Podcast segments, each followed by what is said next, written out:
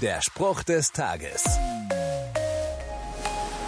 Elon Musk kauft Twitter für 44 Milliarden Dollar. Das haut einen doch um, oder? Ein einzelner Mensch auf Erden hat Fabriken für Elektroautos, schießt Dutzende Satelliten in den Weltraum und kauft mal eben nebenbei eines der bekanntesten sozialen Netzwerke. Wie viel Kohle hat dieser Mensch nur? Ich hoffe aber, er weiß, dass es darauf am Ende nicht ankommt. Zitat aus dem Propheten Habakuk im Alten Testament. Der Reichtum betrügt den stolzen Mann, dass er nicht bleibt. So der Prophet Habakuk. Und da wird's dann wieder griffig. Denn es ist egal, wie viel du auf dem Sparbuch hast. Ob's Milliarden sind oder 300 Euro. Wenn's am Ende hart auf hart kommt.